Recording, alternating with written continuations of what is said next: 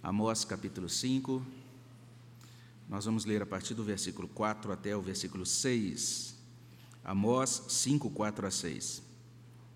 Convido você que está em casa também a abrir a sua Bíblia neste livro, livro do profeta Amós, capítulo 5, versículos 4 a 6. É, abra a sua Bíblia, permaneça, é, mantenha ela aberta e acompanhe. A gente vai, vai estar olhando mais de perto para esse texto. Nós temos aqui também o texto projetado já ali, vamos fazer a leitura. Quero convidar você para lermos juntos, vamos ler a uma só voz, Amós 5, de 4 até 6. Vamos ler? Pois assim diz o Senhor à casa de Israel: Buscai-me e vivei. Porém, não busqueis a Betel, nem venhais a Gilgal, nem passeis a Berseba, porque Gilgal certamente será levada cativa e Betel será desfeita em nada.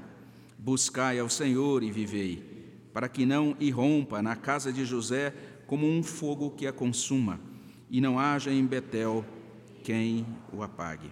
Vamos orar mais uma vez? Senhor, abençoa a nossa vida, obrigado pela palavra do Senhor que podemos ler.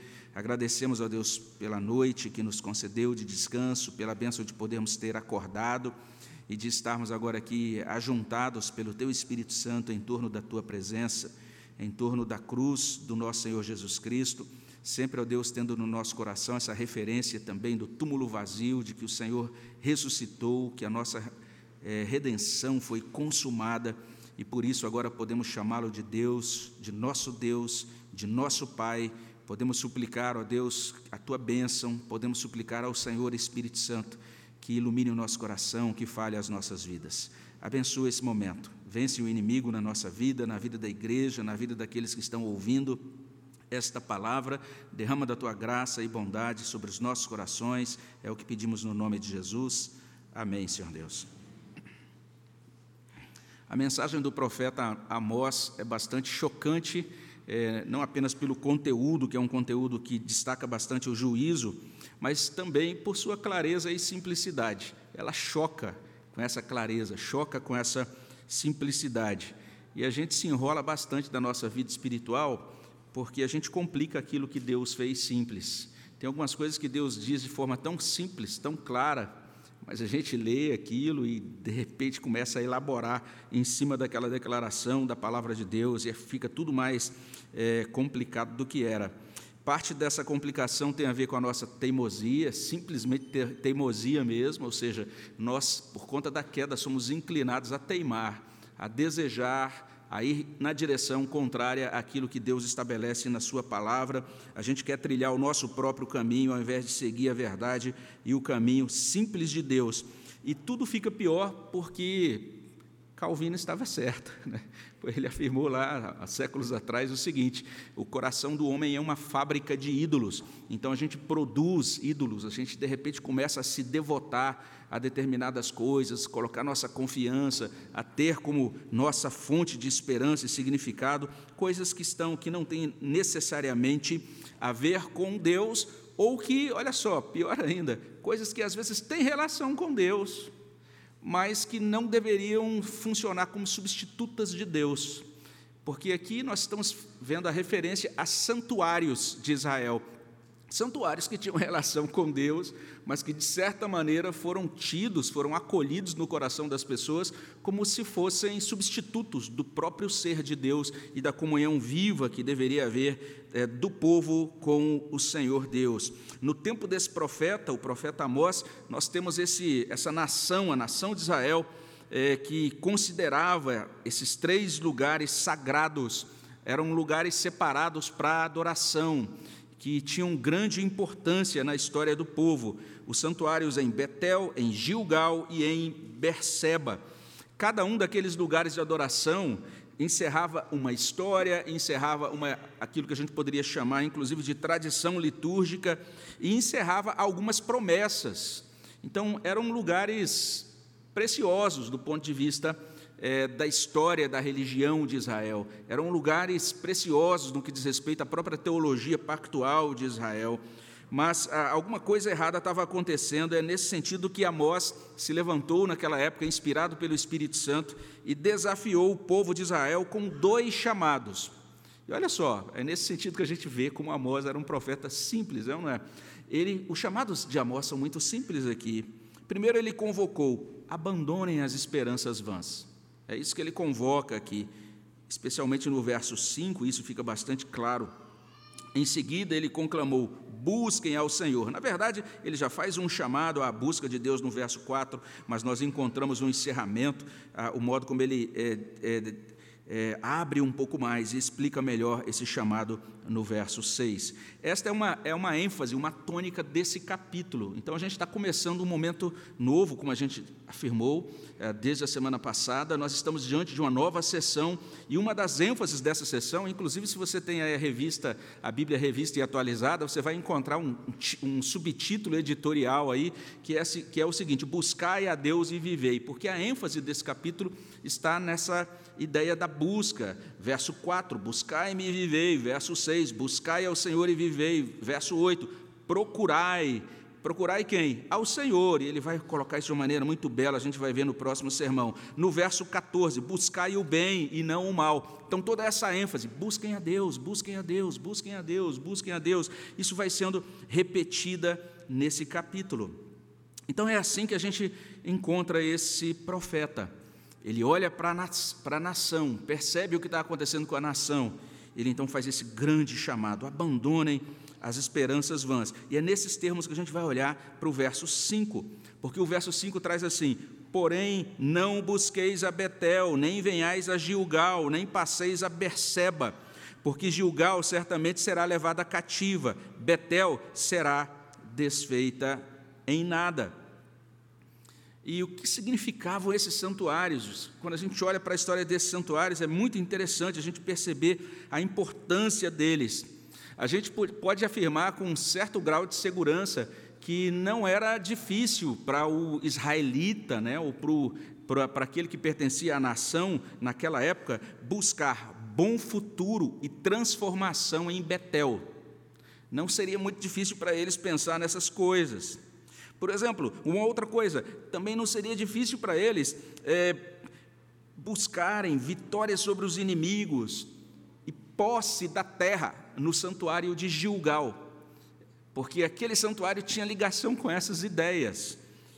Também não seria esquisito se eles fossem até, até Berseba com essa ideia de desfrutarem, de serem abençoados com honra e descanso diante das nações, porque esses santuários estavam ligados então a esses referenciais. Então, em Betel, toda essa ideia de bom futuro, de transformação. E depois vale a pena, eu vou fazer algumas, alguns apontamentos rápidos aqui, mas vale a pena depois você é, chegar em casa e dar uma lida nessas passagens que eu vou mencionar aqui com calma, para você consolidar, verificar se de fato aquilo que eu estou dizendo é assim, não é? Mas é interessante isso, é, a gente encontra uma referência a Betel, ou várias referências a Betel ligadas a essas ideias. E aqui eu vou fazer uma citação de uma pessoa que eu tenho mencionado já em outros sermões, o doutor Alec Montier, e ele vai dizer o seguinte: é que Betel está especialmente associada no livro de Gênesis ao patriarca Jacó. Então era muito, era muito natural que alguém da nação de Israel é, apreciasse o santuário de Betel, porque tinha a ver com aquele que era o pai da nação, o próprio Jacó. E algumas experiências de Jacó foram muito significativas naquele lugar. Jacó passou por Betel em duas ocasiões, você pode depois dar uma conferida. A primeira delas em Gênesis 28, de 10 a 22. A gente não vai ler toda a passagem aqui, mas é uma boa referência para você anotar e ler depois em casa com calma. A primeira vez que aquele patriarca passou por é, Betel. A segunda ocasião foi está registrada em Gênesis 35, a partir do verso 1, vale a pena depois você ler também. Mas quando a gente olha para a primeira ocasião, foi um momento extremamente importante, porque Jacó chegou àquele lugar involuntariamente, ele não tinha planejado ir para Betel, e de repente ele se vê naquele lugar, ele para para descansar ali, e ele tem uma visão impressionante né, de uma escada, e naquela escada anjos subindo e descendo, aquela ligação entre o céu e a terra. E ele chega então a uma conclusão, você pode conferir em Gênesis 28, 16, ele diz: O Senhor está neste lugar. e por causa disso ele chama aquela, aquele lugar de Betel, que tem esse significado de casa de Deus, o lugar onde Deus está, o lugar onde Deus se manifestou, se mostrou presente na vida dele. Bem interessante aquela ocasião. A segunda vez é, que ele esteve ali naquela, naquela, ah, naquele lugar é, está registrado na volta ali de Padã Aram. Eu falei Gênesis 35, irmãos, mas é Gênesis 31, tá? Gênesis 31, de 1 a 15. Então, quando ele está voltando de Padã Aram, ele tem uma nova experiência com Deus. Ele já tinha tido aquela visão anos atrás, e agora ele está passando por essa nova experiência, e nesse momento Deus mais uma vez menciona que o nome dele agora vai mudar, ele não será mais chamado Jacó, ele vai ser chamado de Israel. Então é uma experiência muito significativa para Jacó naquele momento. Ele percebe que Deus está falando ali, se revelando ao seu povo. E quando a gente olha para essas experiências, na primeira visita, é interessante o que diz o doutor Alec Motier. Ele diz assim: na sua primeira visita, Jacó chegou sendo um homem com um passado e partiu sendo um homem com um futuro. Olha só que interessante. Ele nem sabia para onde ia, chegou ali meio destrambelhado e Deus então faz uma promessa para ele e assegura o futuro dele. E na segunda visita, ele chegou como Jacó, mas partiu como Israel, ou seja, com a nova certeza de que na realidade receberam um novo nome de Deus e era, portanto, um novo homem. Então, naquelas experiências dele com Betel, essas coisas se destacaram, né? Essa ideia de um bom futuro, a ideia de que Deus agora estava com ele e o sustentaria com aquelas promessas, e também essa ideia de transformação. A experiência com um poder renovador, um poder realmente reorientador da vida. Ele passou por uma mudança e saiu dali como uma nova pessoa. Essas duas ideias são extremamente dignas da nossa atenção. E depois vale a pena você olhar os textos mais cuidadosamente, você vai perceber. Eu vou ter que olhar aqui, gente, a minha cola, o texto bíblico, porque parece que quando eu digitei aqui, eu fiz uma pequena incorreção. Então, só quero acertar a referência. Vamos conferir aqui, Gênesis, eu mencionei Gênesis 31, 35, vamos ajustar isso aqui. Só quero acertar. Então é Gênesis 35 mesmo, tá? Perdão, só para não ficar referência errada. Mas veja só isso, você tem então aí algumas coisas muito interessantes quando você percebe o que Deus fala e o que Deus faz. Veja só, Gênesis 28 vai mostrar-se, Deus vai revelar-se como Deus dos pactos, o Deus de Isaac, de Abraão, de Jacó. Deus vai falar da posse de uma terra, lá em Gênesis 28, 13. Deus também vai falar de uma descendência que vai se multiplicar em todas as direções, Gênesis 28, 14. E aí, essa referência a Betel como casa de Deus, presença de Deus, veja só, um bom futuro, mas também perceba aí algumas referências a um território, uma terra, também a um reino. Que coisa interessante. E quando olhamos para Gênesis 35, aí sim a referência é acertada. Mais uma vez, eu sou o Deus da aliança, eu sou o Deus dos pactos, porque ele chega para Jacó e diz: Você vai erigir um altar aqui para mim, você vai prestar sacrifício, oferecer sacrifício. Ele também reafirma essa fala ali da, da luta do Jaboque, Gênesis 32, dizendo: Seu nome não será mais Jacó, mas será Israel. Ele também promete multiplicação de descendência. Então veja só, ele vai falar de nações e reis, tudo isso em Gênesis 35, 11. E mais uma vez ele fala da posse da terra, Gênesis 35, 12. Essas referências são muito interessantes, a gente vai tentar unificá-las daqui a pouquinho, mas ele está falando de bom futuro, de transformação, e tem todos esses, esses temas subsidiários que vão se unificar lá na frente. Essas eram as referências ligadas a Betel. Então o povo ia para Betel, ele pensava em toda a experiência de Jacó em Betel. Nós temos aqui essas, essas experiências do nosso patriarca. A gente vem aqui porque a gente também quer ter um bom futuro, a gente também quer ter uma vida transformada, a gente quer ter o nosso nome transformado, o nosso caráter transformado, nosso coração transformado. Mas eles também iam para Gilgal. E a referência de Gilgal é um pouco distinta ela tem muito mais a ver com essa questão de vitória sobre os inimigos e posse da terra prometida, porque Gilgal foi um lugar, do ponto de vista histórico, extremamente é, destacado. Foi o lugar do primeiro acampamento do povo de Deus. Assim que ele entrou, assim que ele atravessou o Jordão e assim que pisou na terra prometida. A gente confere isso em Josué 4,19. Naquele lugar, eles erigiram um monumento, né, com, tiraram pedras do leito do rio e colocaram doze pedras ali representando as doze tribos, para se lembrar da ocasião em que passaram a seco pelo rio Jordão e viram aquilo como um sinal da presença, do cuidado de Deus para com eles, e também um sinal de que Deus ia cumprir a promessa, eles tomariam posse daquela nova terra. É interessante quando a gente olha para esse momento da história, a gente vai perceber o quanto Gilgal foi estabelecida como um polo estratégico, de certa maneira. É, é interessante que foi em Gilgal que o povo, de certa forma, teve um momento de renovação da aliança, porque ali, conforme a gente lê em Josué 5, de 2 a 12, eles puderam praticar a circuncisão, circuncidar aquela nova geração que ainda não tinha recebido o sinal da aliança, e eles também pra, é, celebraram pela primeira vez a Páscoa, né, depois de adentrarem naquela nova terra. E aquela cidade, ou aquela, aquele local, melhor dizendo, foi estabelecido como o quartel-general de Israel, e a gente verifica isso nas campanhas de Josué, Josué 9, 6, 10, 6 e 7, 15, 43, 14, 6. O povo se reunia em Gilgal e a partir dali saía para as batalhas, retornava para Gilgal, era o local onde o povo é, descansava, se alimentava, a, a, ajustava as estratégias para iniciar novas incursões, para ir conquistando as terras ou as cidades que faziam parte daquela chamada terra prometida. Também foi em Gilgal que Saul, o primeiro rei, foi confirmado no seu reino. Está lá em 1 Samuel 11, 14 e 15. E nesses termos, então, o povo de Israel dizia: é o lugar de confirmação da monarquia, é o lugar de confirmação do reino legítimo, que é, é o reino de Israel. Eles se consideravam um reino legítimo em contraposição ao reino do sul, que era o reino de Judá. Então está tá bastante claro isso.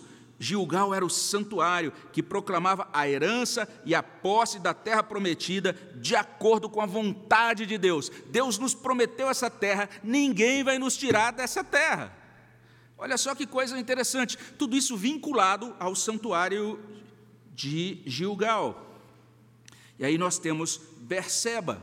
Berseba também, terceira referência, terceiro lugar, terceiro santuário, extremamente importante. É, provavelmente, se você for para Israel ah, fazer lá uma viagem de peregrinação ou um turismo em Israel, é, e se você pega ali um guia que vai visitar os principais lugares religiosos, ele vai te levar até Berseba. E é, aquela, aquele lugar é muito importante, porque os três patriarcas, Abraão, Isaac e Jacó, passaram por, Berse, por Berseba.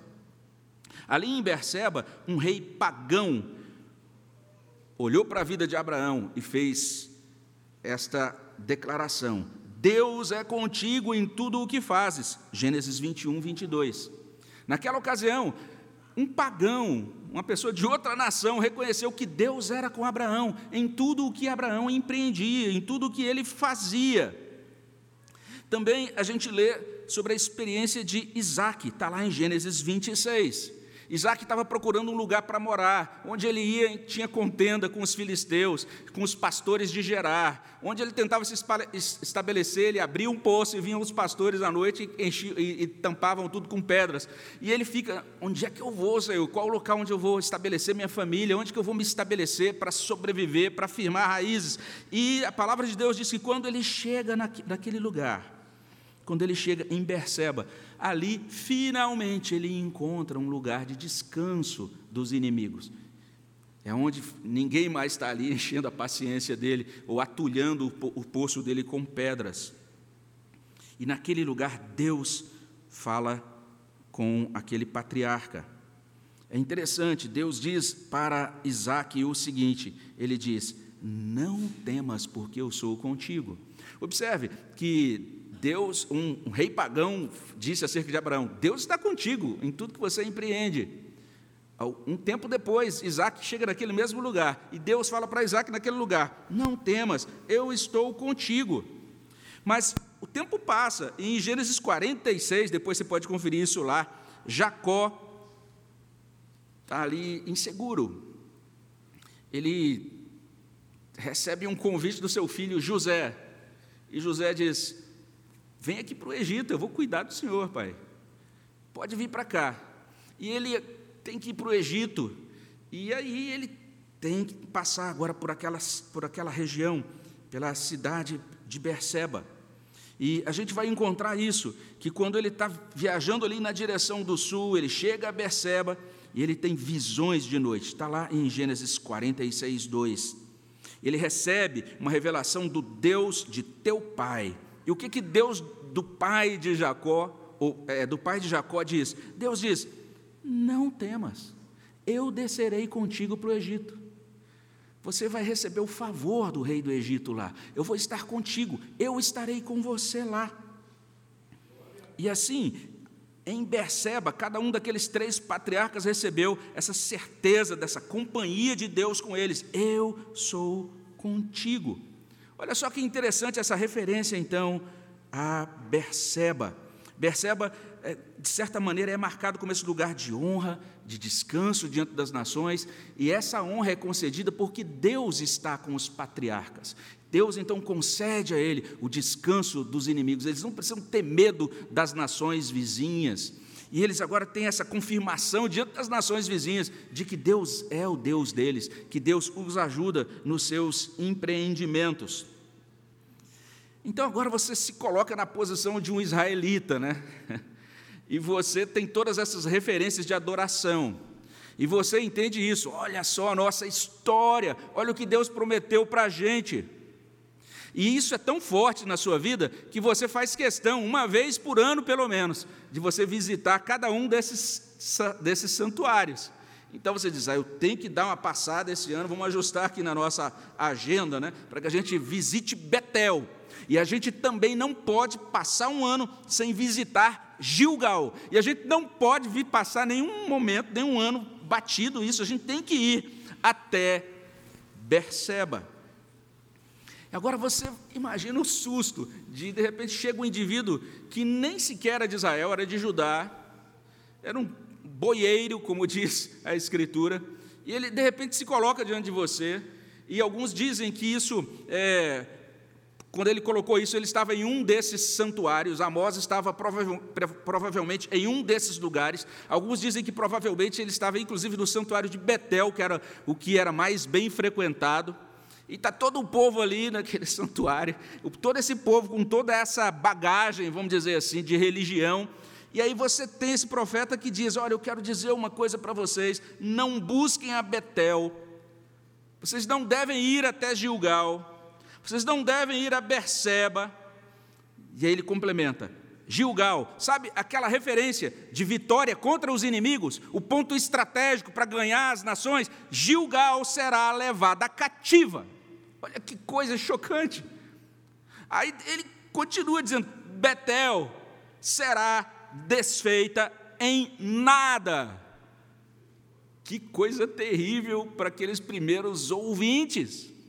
Diriam, gente, esse indivíduo está contra a palavra de Deus, olha o tanto de promessa que a gente tem lá no passado, olha a nossa história, olha o que aconteceu lá atrás. Quem é esse indivíduo? Quem é esse tal de Amós? Olha a petulância de Amós. Mas Amós, de maneira muito fiel ao Senhor, ele diz: é preciso abandonar as esperanças vãs. Abandonem as esperanças vãs. É o primeiro chamado dele. E o segundo chamado é: busquem ao Senhor. Olha que simplicidade na mensagem dele. Abandonem as esperanças vãs, busquem ao Senhor. Verso 4: Pois assim diz o Senhor à casa de Israel: Buscai-me e vivei. E olha o verso 6: Buscai ao Senhor e vivei, para que não irrompa na casa de José como um fogo que a consuma, e não haja em Betel quem o apague. Essa é uma nota de esperança em Amós, apesar de ele estar falando do fogo que virá sobre a nação. Mas ele está dizendo: busquem a Deus, Há esperança se vocês buscarem a Deus. Há vida na, na comunhão de vocês com Deus. Busquem a Deus. Deus está abrindo essa janela, essa oportunidade de conversão. É interessante o que está sendo colocado aqui pelo profeta Amós. É como se Amós dissesse: não existe problema nas promessas. Realmente, Deus fez promessas promessas de que a terra seria nossa, promessas de que nós seríamos fortalecidos como povo dele, promessas de que ele estaria aí nos concedendo descanso e bênção nessa, nesse lugar diferenciado, que ele nos providenciaria um rei, que ele nos providenciaria tudo aquilo de que necessitássemos nesse lugar. Essas promessas são verdadeiras. O problema não está nas promessas. Mas o problema está no esquecimento de que o desfrute das promessas acontece na comunhão pactual, em uma comunhão viva com o Deus que fez as promessas. Vocês não podem ficar só agora aí confiantes na religião estabelecida e nem mesmo naquilo que foi dito dentro da Escritura com relação a essa religião, se vocês não têm uma vida pessoal de comunhão com Deus. Se vocês não estão tendo um coração transformado pela pessoa e pelo poder de Deus, se o modo como vocês funcionam na vida é literalmente o modo de quem não acredita em Deus. A gente falou sobre o ateísmo prático no último sermão. Amós está dizendo literalmente isso. Deus é a fonte das promessas. Vocês têm que se concentrar não apenas nas promessas, ou não apenas na história, e inclusive nas bênçãos da história passada, mas vocês devem colocar a sua vida e o seu coração no próprio Deus, na fonte das promessas. É na comunhão com Ele que nós desfrutamos das promessas. Não existe vida fora dele. Isso está no pacto. Basta olhar para o Antigo Testamento, se você der uma conferida em Deuteronômio 30, e vale a pena depois você ler os versos 15 até 20, é um momento muito precioso em que Deus está estabelecendo o pacto, está estabelecendo a aliança. E Deus diz assim: Vê que proponho hoje a vida e o bem, a morte e o mal. Se guardardes o mandamento que hoje te ordeno, que ames ao Senhor teu Deus, andes nos seus caminhos, guarde os seus mandamentos, então Ele vai dizer: vocês vão viver, vocês vão se multiplicar, Deus vai abençoar vocês na terra a qual vocês passam a possuir. Tem um desdobramento muito interessante sobre isso que vai ser destacado numa das últimas mensagens sobre Amós. Mas é uma promessa pactual, que a gente chama de promessa de boa fé. É uma promessa verdadeira de Deus. Eles deviam atentar para isso. Deus é a fonte dessas promessas, é na comunhão com Ele que a gente pode entrar nessa terra, a gente pode viver nessa terra, a gente pode prosperar nessa terra. Deus é a fonte de vida, não há vida fora dele. E quando a gente pensa em vida, a gente não apenas fala da vida biológica, né, nessa grande bênção da gente poder estar respirando aqui e ouvindo, né, tendo os nossos sentidos alertas, mas também da vida espiritual. E esta vida está em Cristo. João capítulo 1 traz essa palavra para a gente desde o verso 1. No princípio era o Verbo, o Verbo estava com Deus, o Verbo era Deus, ele estava no princípio com Deus, todas as coisas foram feitas por intermédio dele, sem ele nada do que foi feito se fez. E no verso 4, a vida estava nele. A vida era a luz dos homens.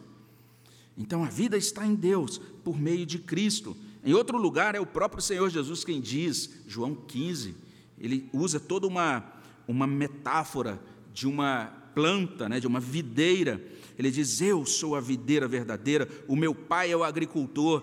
Todo ramo que estando em mim não der fruto, ele o corta. Todo o que dá fruto, limpa, para que produza mais fruto ainda. Vós já estáis limpos pela palavra que vos tenho falado. Permanecei em mim, e eu permanecerei em vós. E como não pode o ramo produzir fruto de si mesmo, se não permanecer na videira, assim nem vós o podeis dar, se não permanecerdes em mim. Eu sou a videira, vós os ramos. Quem permanece em mim e eu nele, esse dá muito fruto. E olha o que ele diz: sem mim nada podeis fazer.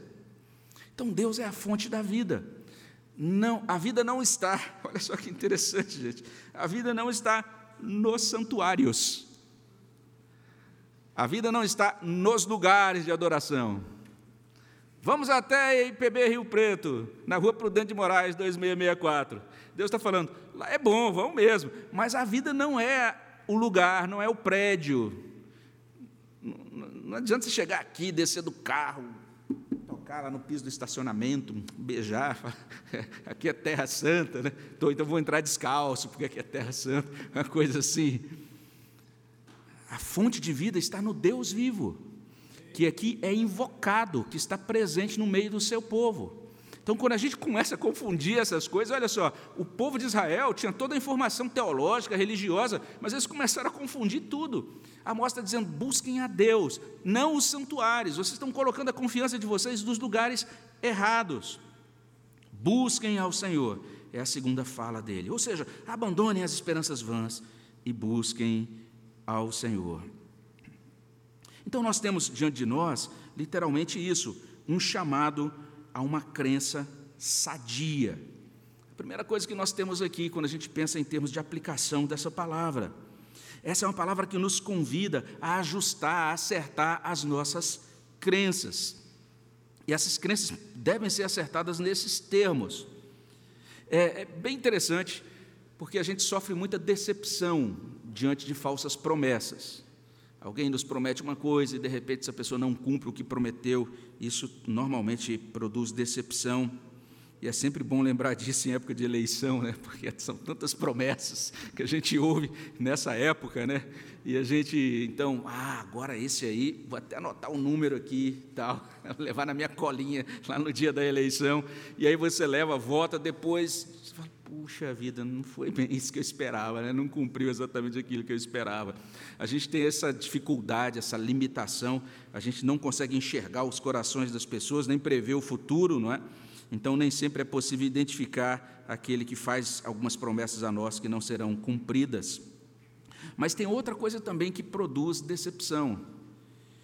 É quando a gente entende uma promessa erroneamente. Sabe aquele contrato que você está tão ansioso para fechar o negócio, você assina, você fala, ah, agora estou esperando, mandei esse construtor construir essa casa aqui, vai vir com aquela piscina enorme, o ofurô, chega lá, tem um negocinho do tamanho de uma banheira de neném assim, fala, o que aconteceu? Não, você estava lá no contrato, puxa, não entendi esse detalhe aqui do contrato. Né? Se eu pedisse lá para colocar o piso tal, ia diminuir a piscina, eu não vi esse detalhe. Então você não entendeu direito a promessa e agora você vai ficar tá decepcionado porque não entendeu bem. Israel estava passando por isso, tinha recebido as promessas que eram verdadeiras, mas Israel não interpretou adequadamente. Não apenas é importante a gente conhecer as promessas de Deus, a gente precisa compreender as promessas de Deus. Porque muita gente faz um uso inadequado das promessas de Deus. Já vi gente, por exemplo, abrindo a Bíblia dizendo: está aqui Deus, o Senhor diz que onde quer que seu povo pisar, será teu, né? E aí a gente, vamos fazer uma marcha aqui, vamos andar em volta do quarteirão. Se a gente marchar em volta do quarteirão, esse quarteirão será de Jesus, aleluia. O pessoal sai marchando pela rua e tal, porque pega uma promessa, desconecta ela do contexto, interpreta errado. Algumas pessoas usam as promessas, inclusive, para emparedar Deus. O senhor tem que me dar, porque o senhor prometeu. Então eu estou decretando, eu estou declarando isso, o senhor tem que fazer isso. E as pessoas retiram as promessas do contexto faz uma leitura errônea das promessas. É preciso conhecer as promessas, mas você precisa compreendê-las, interpretá-las adequadamente. A mostra está dizendo: vocês precisam desenvolver uma crença sadia uma correta interpretação das promessas de Deus. Nós que somos cristãos, especialmente, a gente precisa aprender a ler as promessas do Antigo Testamento de forma cristocêntrica, compreendendo como é que elas se cumprem agora por meio de Cristo. A gente vai perceber, por exemplo, de que aquela promessa de terra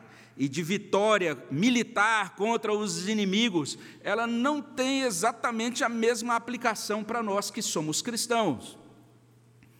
Então a gente vai ver os autores do Novo Testamento fazendo referência não mais a uma pátria terrena, uma terra prometida aqui nesse mundo antes da glorificação, mas referência a uma pátria celestial e a um reino consumado pelo Senhor Jesus Cristo. A gente vai perceber uma releitura das promessas dadas a Israel, agora ao novo Israel sendo colocadas diante do novo Israel de Deus, ou do Israel do Novo Testamento, que é a igreja. Então a gente precisa fazer uma leitura adequada, interpretar a Bíblia adequadamente. A gente não pode interpretar as promessas de modo que Deus seja apequenado, que ele se torne refém agora das promessas que ele fez, como a gente percebe algumas algumas pessoas fazendo. Se Deus prometeu, agora o senhor tem que me dar. Então Deus agora fica pequenininho, dizendo: Ah, tá bom, não tem, não tem opção, então tá certo, eu vou fazer o que você está mandando, ó cristão. Não é assim. Nós precisamos interpretar corretamente.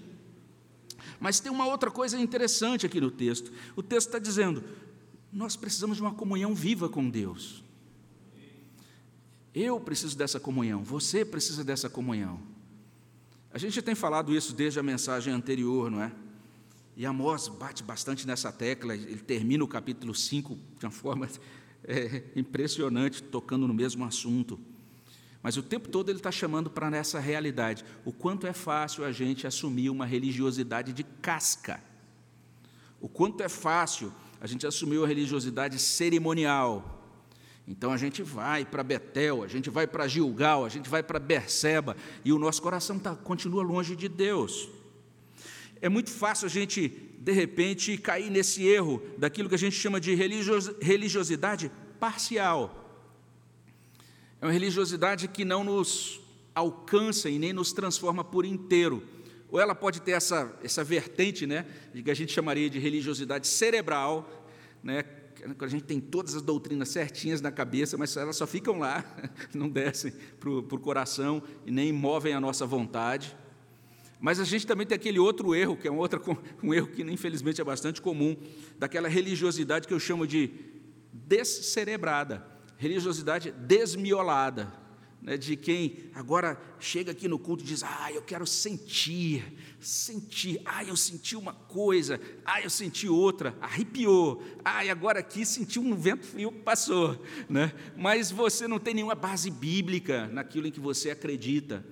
E alguém fala, ah, não sei o quê. Você fala, ah, esse aí deve estar certo, porque eu senti um negócio diferente quando esse pregador falou mas você não está verificando na Bíblia se aquilo de fato é assim. A religiosidade, então, ela passa por esses, por essas, ela é cheia de perigos. A religião é extremamente perigosa, é o que diz o profeta Amós. Ela pode se tornar uma religião simplesmente centrada no ser humano, simplesmente antropocêntrica. Ela pode ser focada só nas nossas realizações. E você vem e volta todo domingo, e aí você vai se enchendo de justiça própria. E vai se afastando do Evangelho, achando, ah, como eu sou religioso, como Deus agora está ganhando pontos comigo como membro dessa igreja. Ou ela pode se tornar, ela pode desembocar em simples magia religiosa. Quando você diz, ah, olha só, quando o pastor levanta a mão, rapaz, sinta até um poder que sai da mão dele, não é? A gente acha então que as coisas são definidas, estabelecidas, porque nós estamos gerando, girando aí engrenagem, ou estamos usando, estamos usando as palavras mágicas, estamos profanando as sentenças, estamos proclamando ou pronunciando as sentenças corretas. E agora então, a mágica se faz. Eu participarei desse final de semana, meu casamento vai ser salvo, eu participarei desse evento ou dessa campanha, tudo vai se resolver por mágica. Amós está dizendo: olhem para a palavra de Deus, aprendam a desenvolver uma comunhão viva com Deus. Você que é crente, entenda, você tem uma Bíblia. Você que está começando a frequentar a igreja, entenda, você tem a Bíblia à sua disposição. Em determinada ocasião, Lucas 16, nós temos uma palavra bem interessante no final de uma parábola que diz assim: Eles têm Moisés e os profetas, ouçam-nos. Então nós temos que olhar a palavra de Deus. A vida com Deus, a comunhão com Deus tem que ser trabalhada, tem que ser cultivada. Leia a palavra de Deus, pedindo a Deus que fale ao seu coração. Desenvolva uma, uma, uma vida pessoal de oração a Deus. Converse com Deus todos os dias. Não considere Deus como uma figura apenas para ser mencionada quando você vem aqui no culto, ou você então participa apenas acompanhando as orações dos outros. Ore ao Senhor, desenvolva uma vida de oração Consagre-se a Deus, coloque-se nas mãos de Deus e suplique a Deus que seja o seu Deus, que Ele seja o Senhor da sua vida, que Ele seja o seu pastor, que Ele seja o seu salvador. Em suma, como a gente leu em Jeremias 29, 13, nós precisamos buscar ao Senhor de todo o coração. É a nota de Amós. Ele diz: abandonem as vãs esperanças, busquem a Deus de todo o coração. Buscar-me-eis e me achareis quando me buscares de todo o vosso coração. E a gente termina mais uma vez citando a mesma passagem, mas por aquela leitura que é feita pelo Eugene Peterson na Bíblia a Mensagem. Olha só que interessante essa paráfrase de Peterson. Ela traz o seguinte: veja só, a mensagem do Eterno para a família de Israel. Busquem-me e vivam. Não façam a tolice de perder seu tempo nos santuários de Betel. Não desperdicem tempo viajando para Gilgal. Nem se empenhem em descer até Berseba. E olha só que interessante. Gilgal está aqui hoje, mas amanhã já não existirá. E Betel é só teatro, não tem substância. Portanto, busquem o eterno e vivam.